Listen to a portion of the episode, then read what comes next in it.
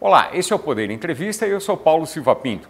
Vou entrevistar o presidente da Caixa Econômica Federal, Pedro Guimarães. Ele tem 51 anos e preside a Caixa desde janeiro de 2019. É doutor em economia pela Universidade de Rochester, nos Estados Unidos. Presidente, obrigado por nos receber em seu gabinete. É um grande prazer estar aqui com vocês. Muito obrigado. Agradeço também a você que assiste a este programa. Presidente, eu começo essa entrevista perguntando: a Caixa terá empréstimos para pessoas, empréstimos de até mil reais, para pessoas que são negativadas, que têm algum registro de inadimplência e normalmente não conseguem crédito. Por que conceder empréstimos a essas pessoas? Excelente pergunta. Nós teremos, na verdade, dois grupos de empréstimos: o microcrédito para as pessoas físicas até mil reais e para os MEIs, os microempreendedores individuais, até três mil reais. O, para as pessoas físicas, começa no dia 28, ambos, pelo celular, pelo Caixa Tem. Para os MEIs, aí há necessidade de ir até uma agência da Caixa Econômica Federal. E o racional é simples. A grande maioria dessas pessoas já toma dinheiro exatamente por serem negativados, estarem fora do sistema financeiro tradicional, tomam dinheiro com agiotas. Esse é o maior exemplo e normalmente entre 15 e 20% ao mês. Então nós queremos quebrar esse ciclo aonde se toma dinheiro a taxas exorbitantes, passando de 15 a 20% ao mês para ao redor de 1,95 a partir de 1,95% ao mês. Isso vai gerar o efeito renda muito grande pela redução nos juros embutido das parcelas.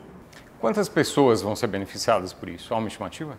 Ao redor de 40 milhões de pessoas. Esse é o número de pessoas potencial desse, é, dessa oferta de crédito. Nós esperamos entre 5 e 10 milhões de pessoas tomem algum tipo de crédito nos próximos meses. É, em termos de volume financeiro, chegaria a quanto? E aí, excelente ponto. É, até mil reais e até três mil reais. Então poderíamos ter ao redor de 10 bilhões de reais no total da operação. Ao longo de um período. Seis gente... meses. Por quê?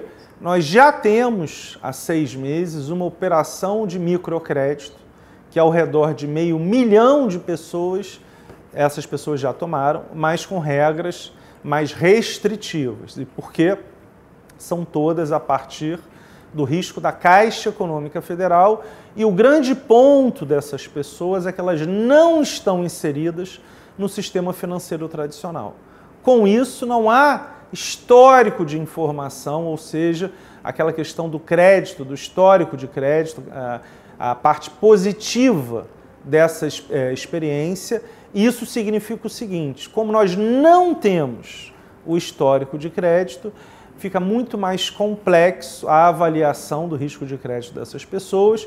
Existe normalmente é uma taxa de não aceitação muito maior. Então, as pessoas que estão tomando crédito nos últimos seis meses, a gente vai montar esse histórico de crédito e 5 milhões de pessoas fizeram a demanda, 500 mil já conseguiram. Ou seja, uma taxa muito grande de não aceitação, até porque é uma taxa maior de crédito, ao redor de 3% ao mês, 3, quase 4% ao mês. Então também estaríamos reduzindo pela metade essa taxa e como tem também os MEIs, é, ampliando em três vezes o valor é, do crédito potencial. O que, que a Caixa teve que fazer para se adaptar a essa nova modalidade em que tem pessoas negativadas? O que, foi necessário fazer para isso? Nós temos uma garantia implícita né, do fundo garantidor. É, então, se criou um fundo garantidor nos moldes do que tem no Pronamp, que é o FGO, e no caso do FGI, que também há um, um fundo garantidor de crédito, e no FAMP, que é uma operação que nós fazemos com o SEBRAE, que também há. Quando há uma garantia onde se limita a perda máxima do banco, o que, que acontece? A gente consegue ofertar para pessoas que têm um perfil de risco maior. Então, a diferença aqui é que nós temos é, um percentual de perda de até 80% máximo, e isso significa que a perda potencial da Caixa é menor. Como consequência, nós vamos ofertar para pessoas com perfil de risco maior. Essa é a diferença. É, há uma relação da Caixa com o Grameen Bank de, de Bangladesh, que o senhor teve lá. Em que, que ajudou essa, essa cooperação? É, um segundo grupo de pessoas está indo amanhã para Bangladesh, em especial o Grameen Bank, e para o Quênia, com o Banco das Mulheres. Então, a gente está com parcerias com os dois bancos em relação exatamente a aprender o histórico de 50 anos fazendo microcrédito, no caso do Grameen Bank, e 40 anos no caso do Banco das Mulheres, e com muitas particularidades que são é, parecidas com algumas regiões do Brasil. Então é muito importante porque nós temos particularidades com as regiões metropolitanas, onde você tem uma densidade populacional muito grande, nas comunidades, por exemplo, do Rio de Janeiro, Belo Horizonte, São Paulo, no Nordeste. Existe também uma outra questão, e aí já complementar, por exemplo, nas zonas rurais, onde você tem uma densidade muito menor, existe uma produção é, mais focada na parte agrícola. Então, são características diferentes e nós estamos ajustando todo esse programa para diferentes características. Ou seja, ele começa de uma maneira muito mais digital, que nenhum desses bancos tem. Então, é isso que eles estão interessados, ou seja, a troca se dará da seguinte maneira: nós teremos é, essa troca em termos do aprendizado que eles tiveram nas últimas décadas, 40, 50 anos, e nós vamos oferecer em troca o nosso sistema digital, que é muito mais avançado que qualquer banco, seja no Bangladesh, seja no Quênia. Por que, que demorou tanto para deslanchar o microcrédito no Brasil? Boa pergunta. Na minha opinião, porque as pessoas estavam mais focadas em emprestar para grandes empresas. Antes dessa gestão, a Caixa tinha empréstimos superiores, né, riscos de crédito, a 10 bilhões de reais para grandes empresas. Uma delas entrou em RJ e não pagou a Caixa nem metade. Então, excelente ponto. Nós mudamos isso nessa gestão, não há mais foco nas grandes empresas, até porque as grandes empresas pagam o que nós consideramos um spread muito baixo e quando há um problema, a perda para o banco é enorme. A Caixa não tem expertise em grandes empresas e não vai ter nesta gestão. Então, o foco saiu de grandes empresas, três empresas ao redor de 50 bilhões de reais de risco de crédito de equity, olha só. E esse mesmo valor foi para mais de 500 mil micro e pequenas empresas. Então, saímos de grandes empresas para micro e pequenas. Na parte da pessoa física, tinha algo em termos de consignado, mas nós ampliamos muito e não havia microcrédito. Havia uma operação com péssimo resultado, tanto que foi descontinuada, exatamente porque não tinha a parte digital, que é fundamental, e não existia esse estudo. Não, tem, não tinha. Né? É, aqui no Brasil, quem faz melhor, na minha opinião, é o Crédito Amigo, o Banco do Nordeste, mas muito parecido com o Grameen Bank, sem a parte digital. Tanto que a maior parte do, dos pagamentos realizados pelas pessoas vem a partir das lotéricas. A nossa rede de mais de 13 mil pontos de vendas de lotéricos.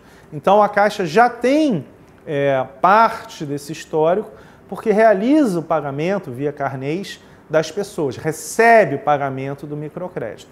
Mas queremos fazer uma questão digital, senão a gente não consegue chegar em 5, 10, 15 milhões de pessoas, mas com aprendizado que foi feito de novo com casos de muito sucesso. Exemplo claro, quando nós fomos a Bangladesh, nós visitamos uma vila no interior que tinha uma das vilas 77 pessoas tomando crédito, todas mulheres, e aquela que tomava o menor valor de crédito, que era quem começava, começou com 10 mil tacas, a moeda local.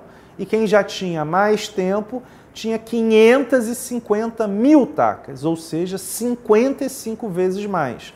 Então isso diz muito. Pagamento semanal e a pessoa vai pagando e vai tendo mais acesso ao crédito. Ou seja, é, isso é o que a gente quer aplicar aqui também.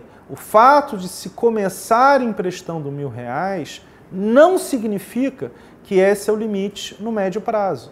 Nós queremos aumentar, mas não vamos ofertar o valor máximo para quem está começando, porque antes essa curva de aprendizado, em especial porque nós não temos informação sobre é, é, esse, essas pessoas, porque são pessoas que, quando tomam crédito, normalmente tomam nos agiotas, que não passam essa informação para o Banco Central, então não existe um bureau de crédito dessas operações, e para a curva de aprendizado, ou seja, o risco de crédito do banco ele fica otimizado. E qual é a consequência disso? Redução de taxa de juros. Ou seja, nós estamos ofertando nesta operação a partir de 1,95% ao mês, que é a menor taxa da história de microcrédito. Menor, é menor que o crédito amigo, é menor que a operação que nós realizamos. Então, esta taxa ela acontecerá e poderá ser reduzida com a redução da inadimplência. Em ambos os bancos, no Gramin e no Banco das Mulheres, a inadimplência é inferior a 5%. Qual é a consequência? Taxas entre 20% e 25% ao ano.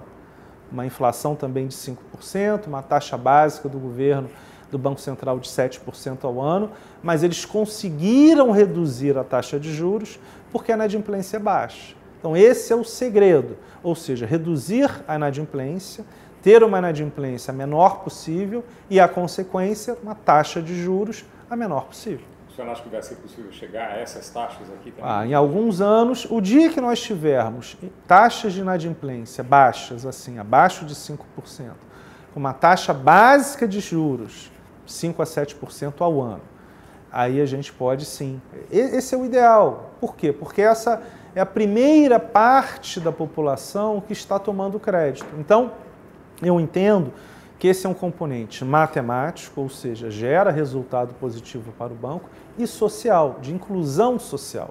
Então, você tem tanto um retorno mínimo, fundamental, então esta gestão só faz operações que gerem resultado para o banco, mas ao mesmo tempo, da mesma maneira que nós temos no Pronamp, operações de crédito para micro e pequenas empresas, onde a Caixa tem 40% do mercado e é líder, sempre esse componente social. Gera resultado para a Caixa, mas gera resultado para a sociedade, porque a parcela menor, seja das empresas, seja do ponto de vista de, de, de renda da população, que vai entrar nesse mercado e vai crescer. Isso tem um ponto muito importante, porque ao essas empresas crescerem, essas pessoas crescerem, terem mais renda, elas vão se manter normalmente como cliente da Caixa. Como a pessoa faz para pegar esse empréstimo? Este último, as pessoas físicas no Caixa Tem, pode fazer a demanda a partir do dia 28 de março, e os MEIs indo às agências. Nós deveremos ter no Caixa Tem, é, sendo possível para os MEIs pedirem daqui a uns 45 dias. Mas no caso da pessoa física, é, nós já fazemos isso, né? o Caixa Tem já é, é um aplicativo amplamente utilizado desde abril de 2020, com o início do pagamento do auxílio emergencial. Quer dizer, a pessoa, uh, muitos já vão ter o aplicativo, quem não tiver, baixa o aplicativo e faz e resolve tudo pelo aplicativo. Perfeito, faz a demanda, nós analisaremos uh, o risco de crédito e tudo isso pelo próprio aplicativo. Nós temos 109 milhões de contas correntes com CPFs únicos no Caixa Tem. Então é muito provável que a pessoa já tenha uma conta, porque já utilizou do auxílio emergencial, já utilizou em algum tipo de benefício. Agora também a mesma coisa no saque do FGTS que foi anunciado para 42 milhões de pessoas, a grande maioria já tem conta no Caixa Tem e será pago também a partir do aplicativo. Isso é muito bom porque é uma agilidade muito grande, as pessoas podem realizar transferências, Pix, etc., pelo próprio aplicativo. Nós temos mais utilização do Pix pelo aplicativo do Caixa Tem do que pelo aplicativo do Internet Banking normal para pessoas com maior renda, que pagam uma série de, de, de, de, de é, contas, ou seja, no caso do Caixa Tem, nós temos é, uma minimização de custos, conta custa zero e etc. Então é exatamente para isso. É uma operação muito próxima de um banco digital, com custo zero ou as menores taxas em termos de cobrança. É, para a pessoa que é negativada, a vantagem desse empréstimo ela é muito grande. E para as outras que não são negativadas, vai ser melhor usar esse sistema também? Essa taxa de 1,95 para o crédito pessoal dificilmente você vai ter. Ela chega a ser menor até do que algum tipo de consignado. Consignado para empresas privadas normalmente é maior do que isso. Então, não existe CDC a, a essa taxa. Pelo menos eu não conheço. Então é uma taxa diferente do crédito, é, do nosso microcrédito, sem essa garantia implícita do fundo garantidor, que é de ao redor de R$ 3,90. Então é, é metade. Ou seja, nós retribuímos, devolvemos à sociedade, em termos de menor taxa de juros, essa garantia que nós temos de até 80% do crédito. É, o consignado também está sendo ampliado, certo? Como é, que, como é que vai funcionar isso? A mesma maneira, nós somos líderes, nós temos uma parcela muito grande. É, por exemplo, outro que nós somos líderes, 60% do mercado, é aquela operação do, do saque aniversário do FGTS, são operações de bilhões que nós oferecemos, também a taxa de 5 anos a 1,5% ao mês, que são taxas baixas comparadas a qualquer outra linha de crédito pessoal. Então, em qualquer linha de crédito pessoal, a Caixa terá um foco muito grande, em especial naquelas linhas com menor custo. Ou seja, o nosso foco é no consignado, é no crédito do FGTS, é no microcrédito agora, em especial essa com garantia do fundo garantidor. Ou seja, o foco é esse. E no cheque especial a gente reduziu de 14% ao mês para a partir de 1,8%. Então, seja o cheque especial, seja o rotativo do cartão, é, até olhando nas pesquisas do Banco Central, a Caixa é o banco com as menores taxas dentre todos os bancos. É, no caso do consignado, o que há é uma, é uma ampliação do limite de, em relação à renda, certo? E também algumas BPC, algumas pessoas Isso, são várias ofertas, ampliações, ampliação de público, ampliação do limite, ou seja, são várias medidas. E a Caixa tem o foco em todas essas medidas. Nós já pagamos o BPC, inclusive quando houver o crédito consignado para o Auxílio Brasil, a gente que paga o Auxílio Brasil, é, do ponto de vista do INSS, da ampliação, do, é, a gente paga. Ou seja, são operações que, na verdade, é, quem já tem o consignado, o que, que vai acontecer? Você vai poder ir ao banco e vai ter uma ampliação do seu crédito.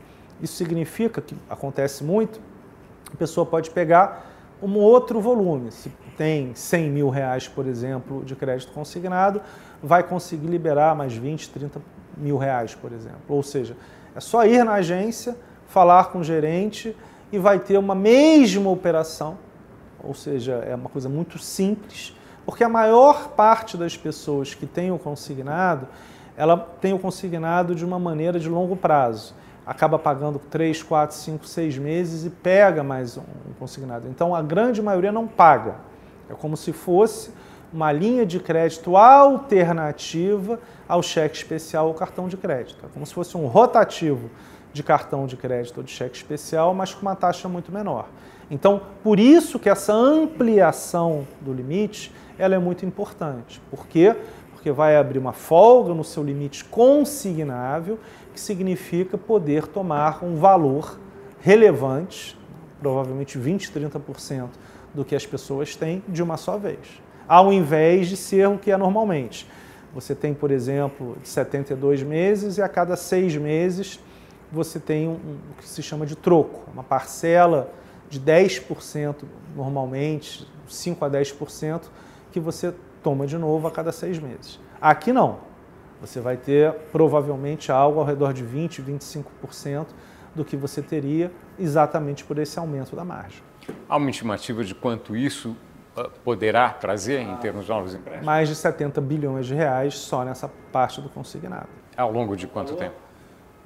Dois, três meses, porque normalmente as pessoas já têm. É, a, como eu falei, a grande maioria das pessoas que vão ter esse aumento, elas já tomam consignado.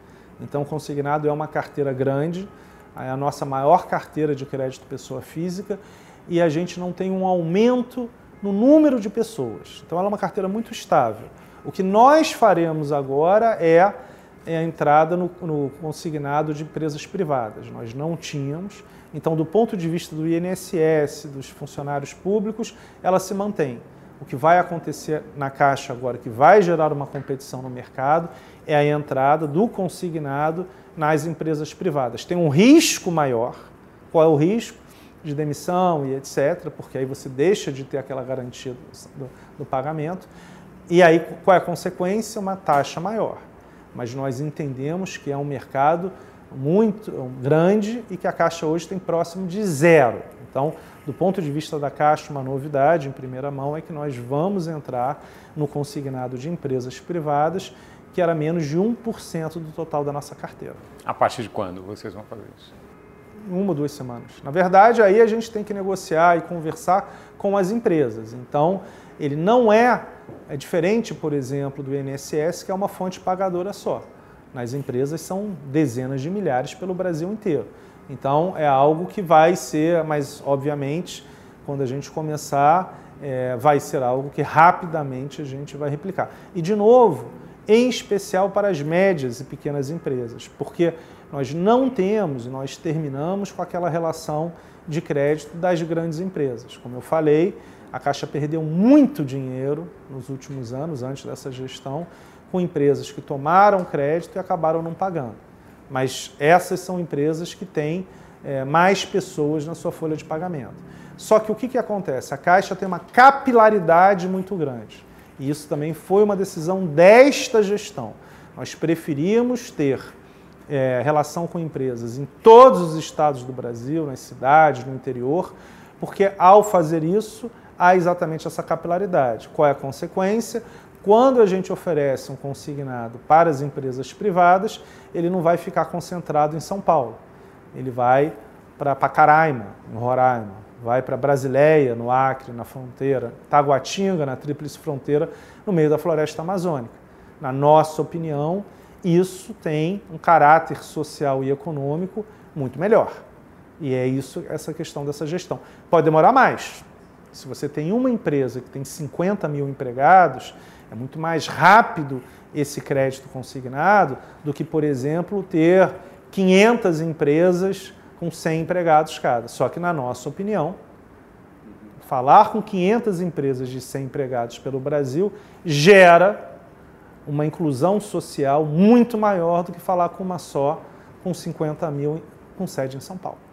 Bom, tem também o fundo de garantia, e aí não é, a gente não está falando de crédito, quer dizer, as pessoas vão ter direito de sacar até mil reais da, da conta do fundo Exatamente. de garantia se tiverem esse valor ali. Né? 42 milhões de pessoas e o total dá até 30 bilhões de reais. Exatamente porque é até mil reais e não pode sacar aquilo que está em garantia do saque aniversário. O crédito que se fez, né, que é quase um crédito consignado, mas é daquele valor que está é, no FGTS no saldo do FGTS, então esse também não pode ser utilizado. Então, tirando isso e respeitando o limite de mil reais, a estimativa é ao redor de 30 bilhões de reais se os 42 milhões de trabalhadores resgatarem. Juntando tudo, o... e esse resgate só ele vai é, até né, do meio começa no dia 20 de abril para os nascidos em janeiro e vai até o dia 15 de junho para os nascidos em dezembro. As pessoas perguntam por que dessa maneira? Exatamente para que a gente tenha, até porque pelo Caixa tem, é, uma movimentação respeitando, é, tendo uma ordenação. E porque existe também, que é muito importante, o limite de fluxo de caixa do próprio fundo, do FGTS. Então a gente não conseguiria fazer tudo de uma vez, fez ao redor de é, 12 pagamentos em, em dois meses, que dá mais ou menos a cada cinco dias. Basicamente, duas vezes por, quase duas vezes por semana. É, isso é importante. Também é pelo Caixa Tem, que a pessoa, que a pessoa acessa o fundo pelo de garantia. E isso é uma grande vantagem, porque, de novo, a pessoa não precisa ir na agência, Tendo o Caixa Tem, que todos basicamente têm, é muito fácil fazer Pix, fazer transferência, pagamento de conta. Então, o Caixa Tem já é um instrumento muito utilizado pela população brasileira. É, o que acontece é que se houver alguma desatualização, aí há necessidade na agência. Basicamente, isso existe quando a pessoa troca o celular. Então, se houver a troca do celular, exatamente para evitar fraude, há necessidade de ir na agência. Agora, se é o mesmo celular, é, ou se a pessoa, aí é uma sugestão, faça essa verificação antes. Por exemplo, se ela vai receber no dia 20 de abril, o ideal é ela verificar agora se a conta está funcionando, se ela não estiver utilizando. Se for verificar no dia 20 de abril e não estiver funcionando, vai ter que ir à agência. E aí provavelmente você vai ter várias pessoas no mesmo dia indo à agência.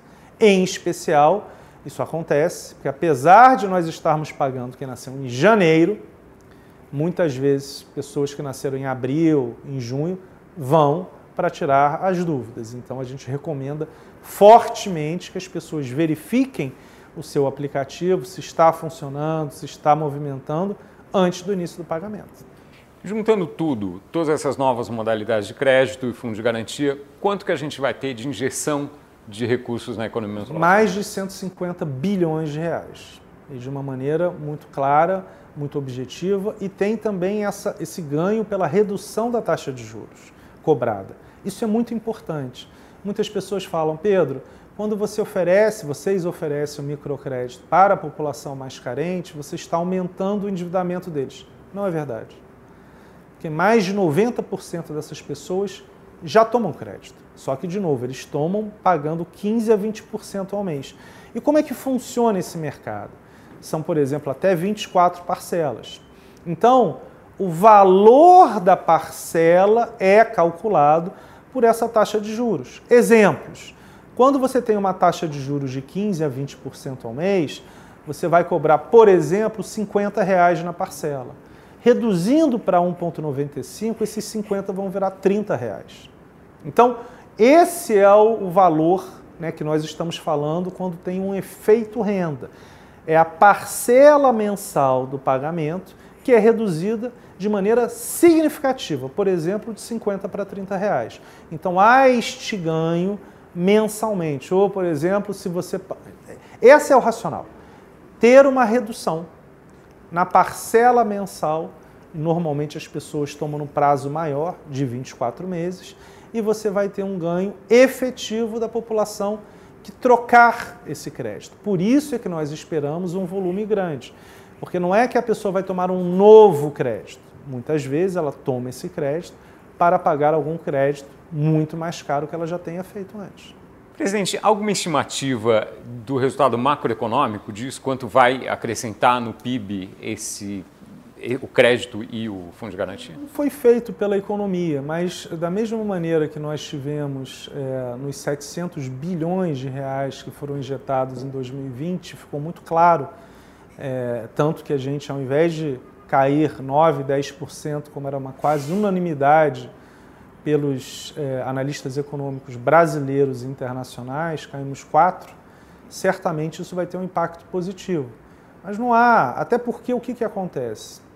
Sua pergunta é excelente. O impacto mais importante hoje, em termos de volatilidade de expectativa no, cre... na, no crescimento da economia, é o que está acontecendo na Ucrânia. Até que ponto isso vai impactar nos preços é, por exemplo, de fertilizantes, na própria oferta efetiva. Então, eu diria que é, o ponto importante aqui é não só o tamanho da oferta de crédito, mas a redução das taxas de juros e a mudança estrutural. A maior operação aqui, na minha opinião, é o microcrédito. Por que, que é o microcrédito? Porque, por exemplo, o consignado, excelente, mas 99% já tem. Então, na verdade, você está expandindo para uma base de pessoas que já tomam e que fazem do consignado um crédito recorrente a uma taxa muito menor. O microcrédito não. O microcrédito você está pegando pessoas que tomam a margem do sistema financeiro, pagando taxas abusivas de 15 a 20% ao mês. Com o microcrédito, elas se inserem na economia formal, ou se insere no sistema financeiro formal, tem um incentivo para se inserir na economia formal e tem um efeito renda brutal porque vão sair do pagamento de 15% a 20% ao mês para 1,95% ao mês. Então, são várias medidas positivas de impacto na economia, mas a maior medida, mais importante na minha visão, é essa inclusão social e financeira do microcrédito. E aí a Caixa, sim, nesta gestão, tem um impacto importante, porque ao invés de emprestar para duas, três empresas e uma delas não paga, porque entra em RJ e tem seus problemas, nós focamos naquela parte da população mais carente e que vai gerar um impacto muito grande econômico, e isso vem na tua pergunta, porque tem 100% de consumo. Ou seja, esta parte da população que recebe o microcrédito vai consumir 100% da renda. Como no auxílio emergencial havia 100% do consumo da renda. Então, estas são medidas que geram sim um impacto muito importante e de curto prazo na economia, porque é 100% de consumo. O senhor acha que o microcrédito pode ser maior no Brasil do que em Bangladesh, por exemplo? Em é, Bangladesh são 32 milhões de pessoas tomando, 9 milhões e meio no Grameen Bank. Nós já temos 5 milhões de pessoas que pediram. É, na minha opinião, nós vamos chegar esse ano a 10 milhões de pessoas. Isso de novo em um ano e meio. Eles estão há 50 anos fazendo. E, na minha opinião, nós deveremos chegar em três anos a 40 milhões de pessoas.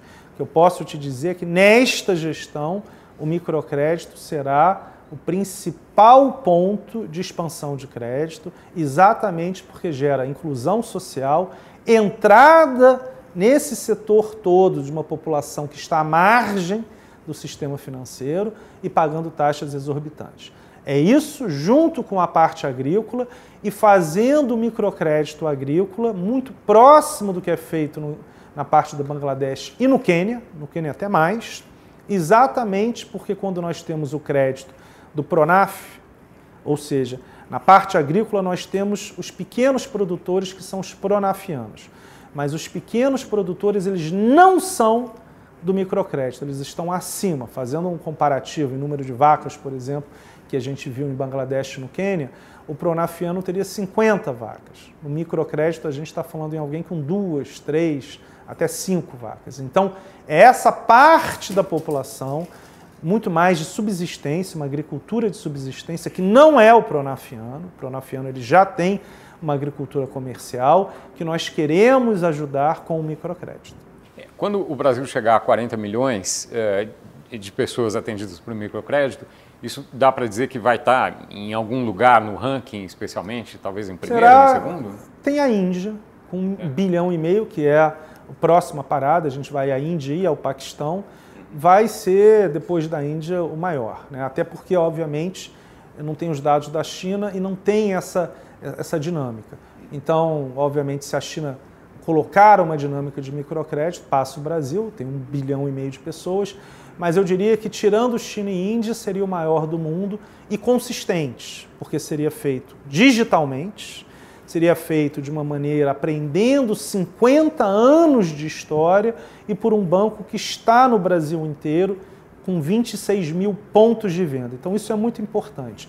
Nós não somos donos da verdade, nós aprendemos com o que é feito no mundo e, para mim, muito claramente, tem que ser feito digitalmente, mas também tem que ser feito olho no olho, em especial nas comunidades agrícolas no interior do norte e do nordeste, onde você tem pouca questão de acesso e uso do aplicativo, ou seja, precisa de um olho no olho, precisa de uma conversa, como eu vi, e aí ninguém falou, nós vimos, em Bangladesh, naquela vila com 77 mulheres, aonde a mais nova, uma moça de 15 anos de idade, estava tomando seu crédito de 10 mil tacas, e uma senhora, 30 e 35 anos, tomando 550 mil. Ou seja, a inadimplência é muito baixa, por quê? Porque a pessoa que tem a inadimplência no começo, ela não recebe créditos é, subsequentes.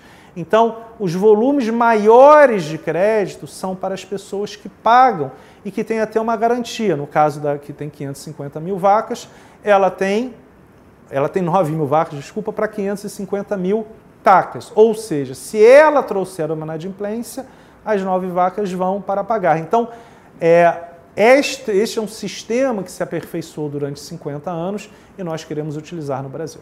É, a Caixa está expandindo crédito na área rural. Há carência de financiamento na área rural? Muita carência, em especial para os pequenos produtores e até para os médios.